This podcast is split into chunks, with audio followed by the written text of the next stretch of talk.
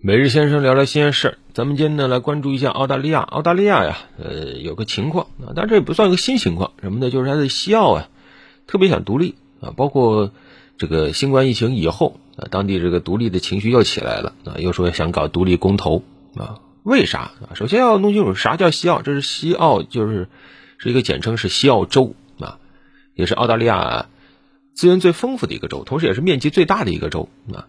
你要是看的话，你把简单说啊，把澳大利亚地图一剪，左边就是西澳，那右边然后是澳大利亚另外几个州一分，也看到了一些解读啊，说为什么西澳想独立呢？是因为新冠疫情以后经济不太好，然后呢又因为这两年我们知道澳大利亚呢，它在这个国际贸易中啊做了很多不理智的事情啊，而西澳呢，它的矿产资源又很丰富，畜牧业资源也很丰富啊，属于它的支柱产业。在这种时候呢，西澳觉得澳大利亚做事这么不理智啊，影响它做生意。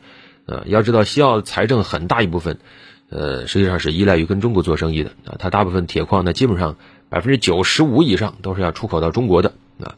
你澳大利亚政府，你这一边吃饭一边砸他的锅，他能同意吗？所以他要独立啊。这么解读，呃，行不行？我觉得稍微简单粗暴了一点啊。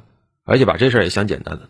其实咱们平常不太关注西澳啊，但是呢，我记得前两年，当时震惊世界的马航 MH 三七零事件。啊，应该说到现在都还是很多国人心中的一个痛啊，因为还没有找到啊，而且很大可能短期内都不可能再找到了啊。就是最新的动向是，他的国内的诉讼啊即将启动啊，应该是一个民事索赔案啊，包括美国波音、这个马航、新马航，然后还有这个发动机制造商英国罗尔斯、呃德国安利保险，可能啊都会被告上法庭啊。然后呢，在美国的诉讼也会陆续开庭啊，当然这个咱们就不展开说了。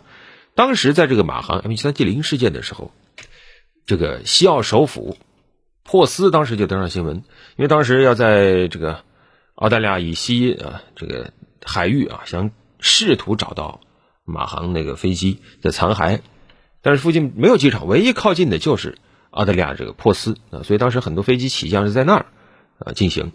那么珀斯有多偏？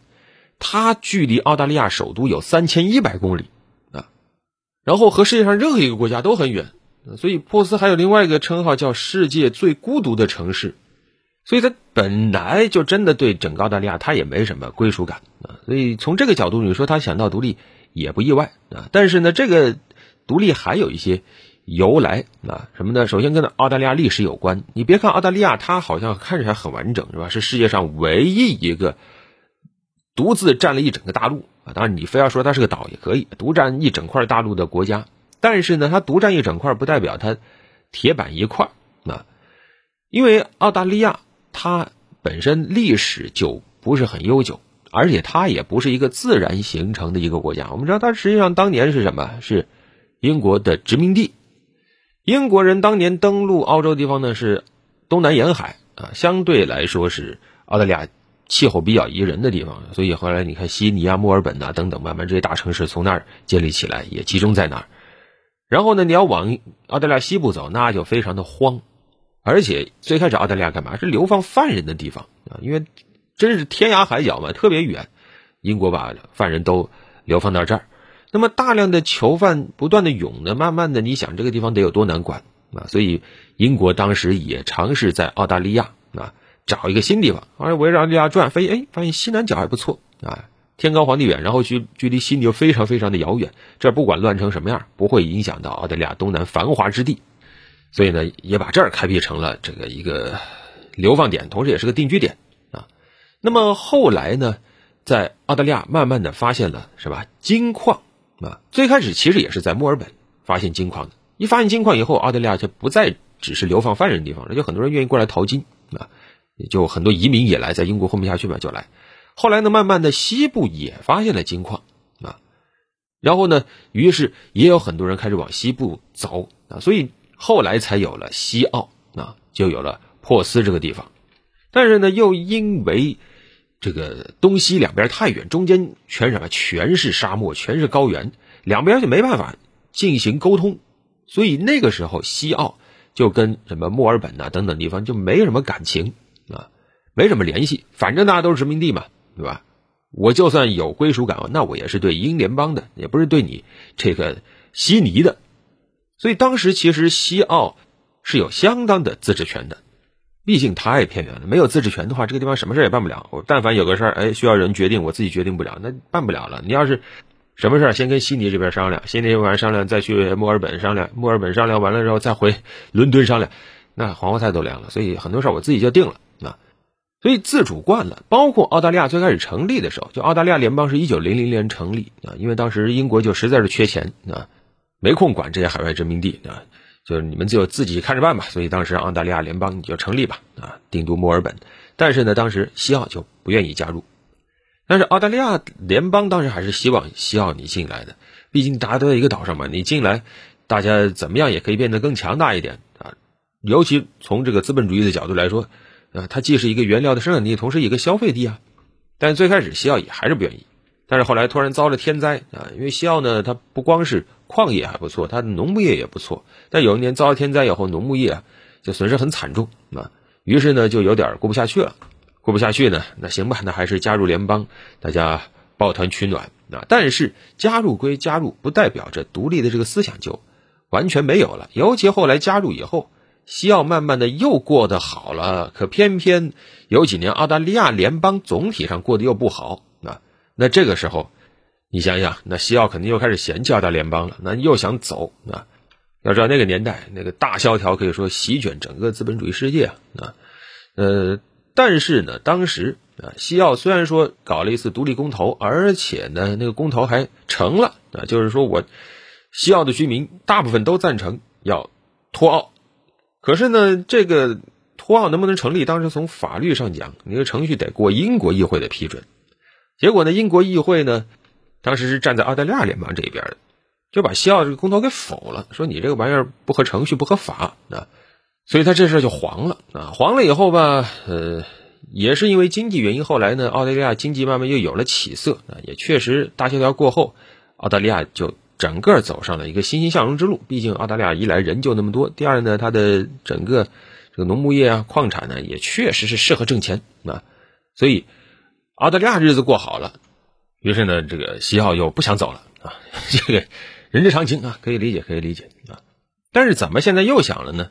呃，不像我们开头说那么简单，不仅仅只是因为澳大利亚现在在贸易上各种作死啊，各种折腾啊，实际上也涉及到一个就是澳大利亚内部的一个分配问题。因为西澳啊，它的整个经济结构相对简单，就是资源型的，反正是矿产的或者农牧业，就不停的往外卖。那往外卖呢？西澳就会觉得，那这钱就应该是我的。那但是呢，有的时候澳大利亚他就不希望西澳全部往外卖，有时候也希望西澳的一部分资源能够转移到东部。澳大利亚也希望发展一下制造业嘛。那如果说你这个矿全部出去了，那我到时候想要矿那就难了。那所以澳大利亚有时候就采取了一些这个措施，比如说给铁矿石抬价呀等等，就是想限制一部分出口啊。那这个肯定就损害了西澳的利益。啊，所以这个事儿就又有这个分家过日子这个想法了。但怎么说呢？你其实一个国家呀，你不能光这么看啊。有的时候你也要看，你这个西澳，你当年日子不好的时候，你不也是靠澳大利亚的各种补贴吗？对吧？而且你这个当年澳大利亚为了让西澳加入联邦，可也是帮西澳做了很多事情的，比如说。帮西澳修了很多基础设施啊，你这个连接东西部的这种道路啊等等，那全是当年澳大利亚联邦修的呀啊！要没有这些基础设施，你的资源也不容易往外卖啊。那反正现在西澳就想我要独立，而且现在澳大利亚还有个什么情况呢？就是这个疫情啊啊就比较拉垮啊。西澳其实控制还行，因为西澳它还是地广人稀的一个地方啊。那相对来说，澳大利亚东南沿海人员比较密集啊。就难以管控啊，也没有尽心尽责的管控，所以这个西澳又觉得我又被你拖累了，所以在这个时候就又开始想啊，你说这事儿跟中国有没有关系？我觉得也不能说完全没有关系啊，毕竟在这个国际贸易领域啊，我们采取这些措施，西澳也看在眼里了啊，本来他是没有必要啊承担呃一些代价的啊，但是呢啊，澳大利亚就像刚才说的，他自个儿作的嘛啊。但是西澳真想独立，其实也是千难万难的。为什么呢？因为从澳大利亚宪法已经把这条路堵了啊，就是法律层面你想独立，那几乎是不可能的啊。而且呢，怎么说？从实际的影响，因为西澳确实离澳大利亚东南沿海太远了，所以就算他怎么闹、怎么折腾，实际上对于澳大利亚整体的影响也比较有限。无非就是有时候可能澳大利亚开会啊，或者国际议题啊讨论相关的时候，他会觉得略有尴尬，但也仅此而已啊。另外啊，今天反正也顺便谈到西澳了。其实我印象中对西澳印象比较深的新闻，还跟这个所谓的脱澳没什么关系，是什么呢？是它矿区的丑闻。刚才也说了，西澳它的这个矿产资源真的是很丰富啊。很富裕，它铁矿石出口占澳大利亚百分之九十以上啊，然后还有很多什么锂呀、镍啊这种矿产资源，而且这个澳大利亚这个地方，它的这个矿啊埋藏的比较浅，开采成本比较低。但是呢，西澳其实也不是一个很光彩的开采地方，为什么呢？西澳还有一个事儿，就是它的这个矿区里的女员工啊，就是出现大范围的遭遇性骚扰、性侵的这种事情啊，就成了西澳矿区的一种。家常便饭啊，就刚才说，因为地广人稀啊，就很多事儿它都传不出矿区啊，他矿区内部就想把一些事儿给压下来，就非常的容易，在那儿感觉整个社会秩序有的时候都已经快失控了啊，所以一边是埋藏在地底的财富，一边是发生在地底的罪恶，这可能也是西奥的另一面吧。好了，就聊这么多。